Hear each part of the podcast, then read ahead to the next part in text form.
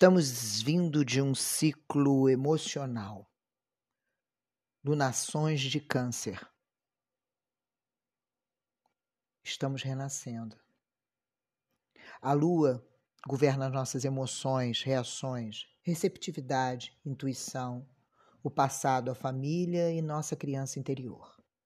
O eu superior pode dar um norte a essas emoções, Afinal, somos 60% nesse corpo físico água. Conexão facilitada com a Lua. Onde fica e se localiza no seu mapa Leão a 5 graus e 28. Procure saber que é neste local, nesta posição, que entrou a lua nova no dia 28. A lua se encontra com o sol em Leão. A partir da entrada da lua nova, começa um novo ciclo, mudanças em nossa vida. Anote e defina suas intenções, objetivos claros, novos projetos, para fazer crescer na próxima semana a partir da lua crescente. Hora de semear intenções pequenas metas, pequenos projetos a cada 28, 29 dias. Depois da alunação de Câncer, esta agora de Leão é a segunda mais importante. Estamos, segundo a Human Code, em um ano emocional, lembram? Encerrada a alunação de Câncer, signo de água emocional, a mais importante das 12 do ano, Espero que você tenha realmente mergulhado nas suas emoções. Reconhecido as suas reações emocionais, olhado para o passado.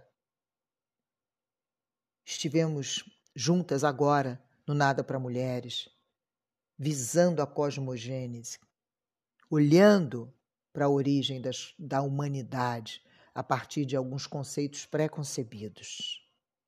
Buscamos, na família escolhido, companhias para essa viagem de hoje.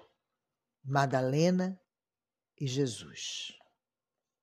Cuidamos da nossa criança interior, cuidamos do nosso ego, este eu encarnado, e além de Jesus e Maria e Madalena que escolhemos para hoje estarem conosco neste oráculo que tiramos como toda lua nova para a útero, unidade de tempo essencial da raiz oracular, aonde dentro da útero estamos vivendo nada para mulheres.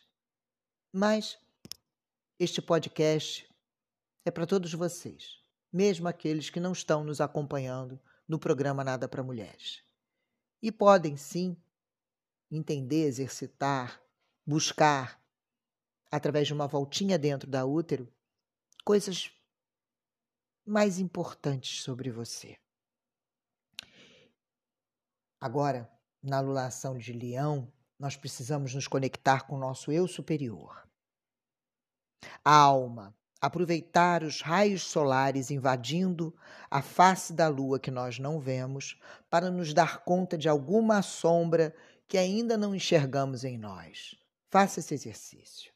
Estamos estimulados a partir deste oráculo e dessa lua nova em leão vamos mergulhar profundamente em nós mesmos, reconhecendo sombras que ainda não foram vistas. Pois o sol em Leão traz clareza. Vamos entrar em contato com o propósito de nossas almas. Quem sabe enxergando o sentido mais luminoso de nossas vidas. O que você escolheu vir a ser como indivíduo nessa fita para a sua evolução espiritual? Olhos fechados e o mergulho oracular desta lua nova. O oráculo vai nos trazer dois momentos. O oráculo das treze luas, as relações com a imagem de Pan, oráculo de Anis Fraga, e, num segundo momento, no oráculo das três anciãs, a décima anciã, a guardiã, que tece a teia. Pan, as relações e a lua nova em Leão. Trazemos também um fragmento do livro de Jeffo Pinheiro, Relacionamento é coisa para gente disposta, e como a carta das 13 luas de Anis Fraga, o oráculo das 13 luas, nos trouxe a carta As Relações, vamos falar um pouquinho sobre Madalena e Jesus.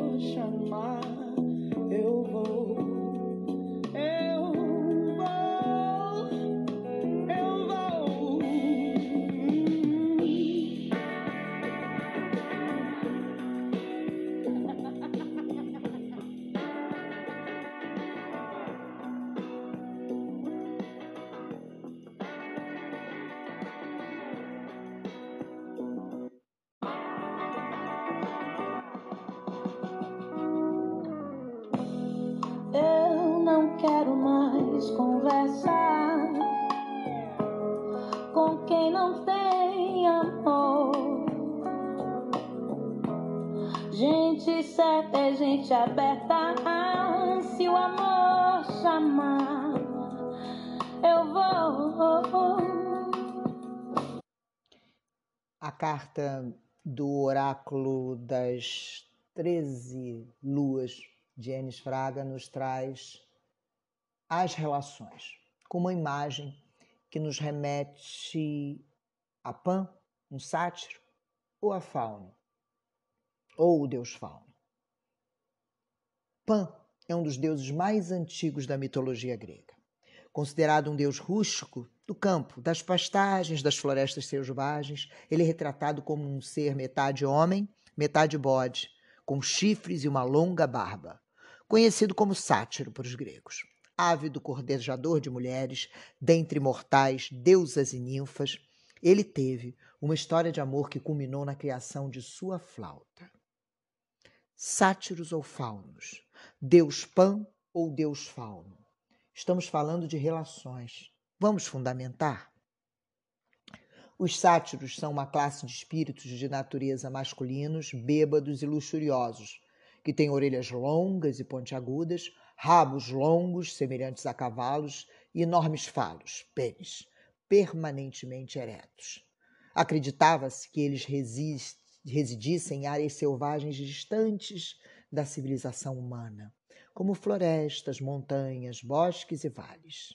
Eles são retratados como comicamente hediondos, com todas as características que os gregos consideravam fisicamente desagradáveis, como nariz arrebitado, olhos bulbosos e cabelos e barbas serrovagens, sarnentos. Às vezes são calvos e quase sempre são mostrados nus. Sua ingenuidade e amor ao vinho, às mulheres e aos prazeres físicos são as principais características do seu comportamento. Permito-me, nesse instante, sentir através de um fragmento colhido aleatoriamente do livro de Jefo Pinheiro, Relacionamento é coisa para gente disposta. Acabou de chegar para mim. Livrinho gostoso de ler. Relacionamento é coisa para gente disposta. E a carta são as relações. Aqui, nesse fragmento que eu colho, diz o seguinte: só esteja com alguém se essa pessoa estiver com você. Permaneça só até compreender em alma, corpo e mente a grandeza que é a sua vida e a sua existência. Se for para dividir uma conexão, que seu par seja no mínimo um ser sensacional para voar alto contigo nessa caminhada louca que se chama vida. Não aceite menos do que isso. Por tudo que é mais sagrado, não esqueça jamais o que realmente você merece. Anote na cabeceira da sua cama, no reflexo do seu espelho, tatue no seu espírito, mas não desaprenda nunca o seu valor. Esteja só até chegar quem diga sem duvidar que sorte a minha de ter você em meu trajeto. Permaneça só até achar quem te aceite exatamente do jeitinho que você é com teus talentos, falhas, doidices e sorrisos. Fique só até achar quem, mesmo quando não estiver de corpo presente, se faz presente de alguma maneira. Permaneça só até encontrar quem tenha determinação satisfatoriamente para misturar sonhos e boas vivências, choros e superações. Fique só até conhecer quem te assuma, quem não tenha receio algum de dizer que depois que você chegou é ainda muito mais feliz com você. Esteja só até que encontre um alguém que vire a sua vida ao avesso, mas um avesso de coisas que deem cor luminosa aos seus dias. Fique só até conhecer alguém que tenha responsabilidade sobre o que sente, faz e diz. Fique só até entender que a solidão não é um problema, porque erro mesmo é estar com um alguém que mais parece que você está só do que acompanhada, por não existir companheirismo. É melhor uma solidão sincera do que uma companhia mentirosa. Este é o fragmento para o oráculo da lua nova de Leão. Voltando ao sátiro e também ao deus Pan, como aqueles seres ainda na infância que continuam querendo obter tudo o que desejam. Não parece para você assim um sátiro? Ingênuos que crescem em egoísmo e podem ferir, sim, com muita propriedade. Como Pan, que perseguiu a ninfa Srinix, que pela insistência quis se transformar em um junco, e teve seu pedido atendido junto aos deuses do Olimpo, pois ela queria ficar escondida para todo sempre mas não adiantou, pois Pan fez dela o seu instrumento inseparável. Só que as melodias que saem de sua flauta são sempre muito tristes, pois representam o fracasso da fuga de alguém. Quantas mensagens um oráculo, um mito, um arquétipo podem nos entregar? Mas, retornando aos sátiros e faunos, como nossa carta não traz um semblante de sátiro, opto, escolho os faunos, mas entrego a diferença. Faunos são espíritos florestais da mitologia romana, que desde o início foram retratados com as pernas e chifres de cabras. Eles provavelmente se originaram como formas plurais do deus fauno, que pode ser descendente de Persson, o deus proto-indo-europeu reconstruído que alguns estudiosos acreditam ser o ancestral do deus Pan, e também o deus solar védico Pushan. Os faunos, desde o início, geralmente não tinham a devassidão evidente dos sátiros. Em vez disso, eram criaturas mais tímidas e solitárias, das florestas remotas, que, em sua maioria, ficavam quietinhos no seu canto. Desde o Renascimento, sátiros e faunos têm sido quase universalmente representados de forma idêntica, com as pernas e chifres de cabras. Mas vale a diferença na mitologia e nas nossas relações. Mesmo com a aparência nem tão agradável, os faunos entregam um comportamento completamente diverso dos sátiros, o que nas relações denota toda a diferença. No nosso perfil do Instagram e no envio desse podcast, ilustro com pan com uma rosa amarela. Ilustramos também com a pintura O Sátiro e a Ninfa, de 1623, do pintor holandês Gerard van Honthorst, e com a pintura da ninfa sequestrada pelo fauno, do pintor francês acadêmico Alexandre Cabanel, de 1860. Todos lindos, e cada um traz a singularidade da beleza dos raptos eloquentes e coloridos que buscamos em todas as nossas relações amorosas. Mas trago nesse podcast também a apreciação de todas as nossas relações, com um ênfase nas relações conjugais pela inspiração em Yeshua e Madalena. Mas e o Deus Fauno? Acima de tudo, Fauno é o Deus protetor de rebanhos e pastores. Baseando na origem latina, faunos significa favorável. É descrito como uma parte humana, porém como bode na parte inferior do corpo. Diante dessa representação, chifres de bode também são retratados na mitologia latina e também descrito como gênio dos bosques. Já a sua descendência tem algumas versões. Enquanto, por um lado, eram descendentes de Fauno e sua esposa Fauna Bonadea, por outro, os romanos diziam que eram parte do cortejo de Dionísio na mitologia grega, identificando-os como sátiros. Na verdade, estamos entre personalidades bucólicas e satíricas, mas ambas com aparência que não é agradável em um primeiro momento. E o que pode nos trazer essa reflexão sobre aparências não muito agradáveis? Voltando às relações e voltando a Jesus e Madalena, e se Jesus fosse negro, que parece que o é? Alteraria o fato dele ter sido o homem mais amado da história da humanidade para você? Mudaria algo no seu conceito? Ou melhor, no seu preconceito? Pois repense, fundamentando a origem geográfica de Jesus e Madalena, e pense na possibilidade de todos por lá, de onde eles vieram, onde nasceram, próximo ao Oriente Médio, terem a pele ou negra ou quase negra. Gente, quanta distorção que o homem branco, com suas bases judaico-católicas, inseriu, impregnou cada um de nós com chips. E o pessoal preocupado com chip na vacina da Covid. Tem muitos chips implantados em nós que precisamos cirurgicamente retirar. Finalizando sobre a carta das relações do oráculo de Enes Fraga, das Treze Luas, trago a sinopse do filme O Labirinto do Fauno, de Fauno. Vale assistir. O Labirinto de Fauno se passou na Espanha na década de 40, sob a ditadura fascista de Franco, portanto, baseado em um episódio histórico verídico. Um oficial, Capitão Vidal, tem como obsessão combater um grupo de rebeldes escondidos na floresta, ao mesmo tempo em que recebe a sua nova esposa, Carmen, que está grávida, e sua enteada de 10 anos, Ofélia que carrega consigo livros de contos de fada. Ofélia descobre um labirinto e uma fada que a conduz a um fauno, que revela ser ela uma princesa de um outro mundo que voltou à vida. E agora tem a oportunidade de retornar ao mundo mágico. Mas para isso, ela precisa realizar provas severas e obedecer todas as orientações que lhe são dadas pela fauna.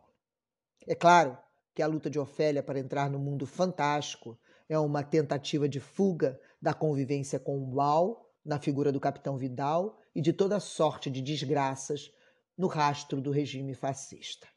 Certamente, uma das grandes questões aqui é sobre a função do fantástico em meio ao horror de uma realidade que não dá brechas para acreditar no triunfo dos fracos, na transformação radical de uma situação na vitória da humildade do bem contra a astúcia do mal. E eu pergunto: quantas relações são firmadas nessas bases e destroem seres humanos que poderiam ser luminosos. A luz do labirinto do fauno é tão dura e cruel quanto a carne sendo rasgada e os tiros que atingem os corpos e os diálogos do capitão Vidal com os guerrilheiros nas sessões pré-tortura. São muito mais fortes e intensos do que qualquer cena de tortura. Quando foi dizimado, em nome de um igrejanismo fascista, onde mora o fascismo? Os cátaros, povo do cristianismo primitivo, que foi dizimado no ano de 1209. Você já ouviu falar? Um povo inteiro. Mulheres, idosos, crianças mortos e enterrados em nome da Igreja Católica. Já voltando ao filme, no prólogo do Labirinto do Fauno, ouvimos a narração de uma fábula que diz que a princesa desobedeceu às ordens do seu mundo e fugiu. Na personagem de Ofélia, temos a princesa que revive e tenta voltar a esse mundo por meio das provas empregadas pelo fauno. Mas, ao mesmo tempo, tem de arcar com as consequências deste outro mundo em que está presa, o da Espanha durante a Guerra Civil. A tônica da ação dos personagens desse trânsito entre realidades e mundos diferentes é uma só: a desobediência. É o espírito da desobediência que garante a autonomia e liberdade. Não uma oposição entre ordem justa e ordem injusta. A desobediência de Ofélia, por exemplo, ao comer uma fruta que o fauno a proibiu enquanto realizava uma prova, mina, numa primeira instância, suas possibilidades de retornar ao mundo mágico. Daí em diante, o fauno a abandona e ela precisa fazer suas escolhas sozinha. Caminho que a levará a um reencontro com o fauno e uma desobediência final. Qual pode e deve ser a sua desobediência para conquistar a sua liberdade, a sua verdade? Lembrem-se, lua nova de leão. É hora de colocar luz sobre você Diferente da leitura usual da mitologia religiosa de Adão e de Eva, em que a desobediência, o ato de comer o fruto, como aqui, teve como fim o sofrimento e o abandono de Deus, o que é reforçado no filme O Labirinto do Fauno é a originalidade e a liberdade de desobedecer. Lindo demais. Mesmo que as vicissitudes dessa escolha sejam imprevisíveis e até mesmo cruéis já que, obviamente, a desobediência existe contra uma autoridade instituída. Existe nas suas relações próximas autoridades veladas, instituídas? E você permanece? Nossa, difícil às vezes sair, né? Jesus e Madalena eram um casal. Ele, o grande mestre, atravessou os princípios judaicos e, como Nazareu, enfrentou a sociedade e estava sempre com suas três Marias: mãe, irmã e companheira.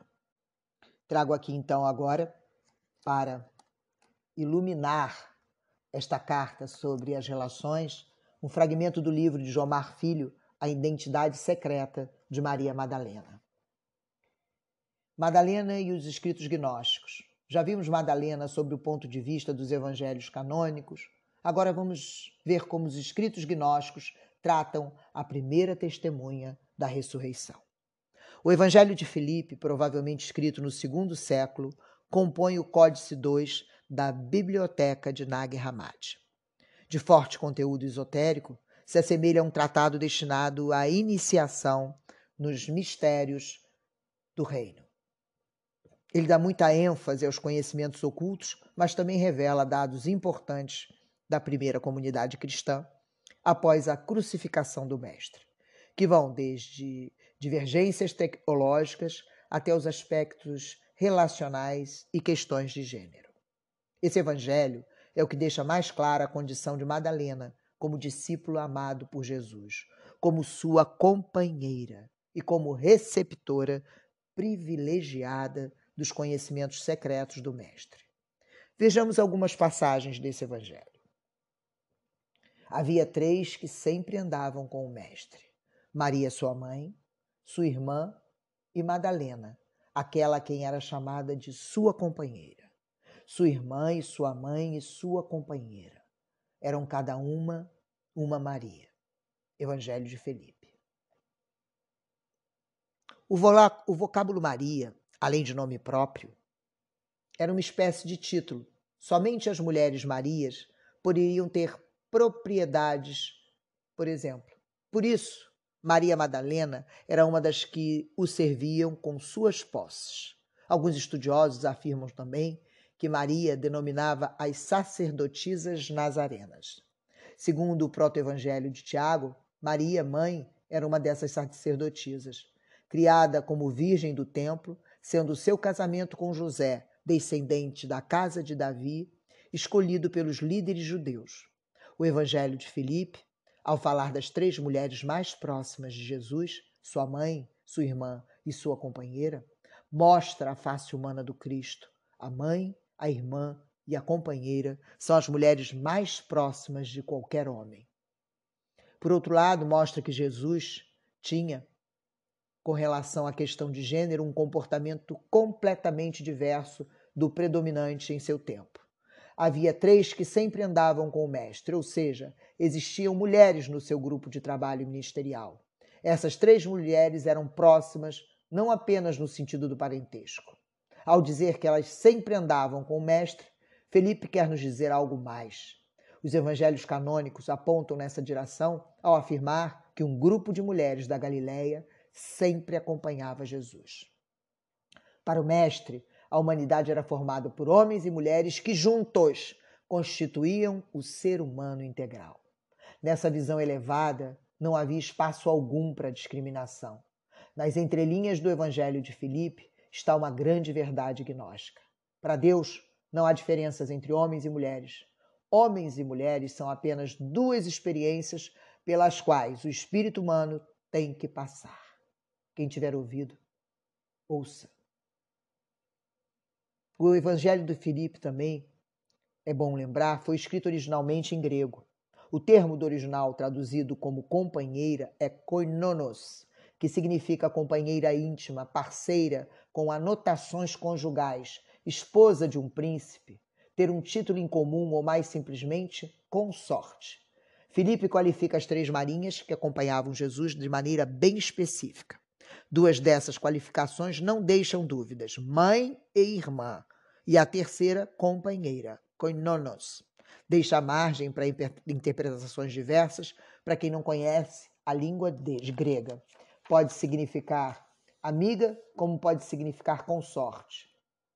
Em outro texto do Evangelho, ele diz: A companheira de Cristo é Maria Madalena, a quem o Senhor amava mais que a todos os discípulos e costumava beijá-la frequentemente na boca. Os demais se ofendiam e perguntavam por que a amava mais que a eles. Quem é cristão e lê essa passagem pela primeira vez fica chocado. Toda a mistificação erguida em torno da figura de Jesus impede de pensar na possibilidade dele ter beijado uma mulher na boca. Isso seria um ato muito humano para ser praticado por um Deus. Mas depois de pensar um pouquinho, nos perguntamos: o que pode haver de mal num beijo? e constatamos que o problema não está no beijo em si, mas nos desdobramentos possíveis. Por isso, essa é a passagem mais polêmica do Evangelho de Felipe. Pode ser muito bonito o mar, o sol e a flor, mas se não abrir comigo não vou, não vou. As pessoas que caminham,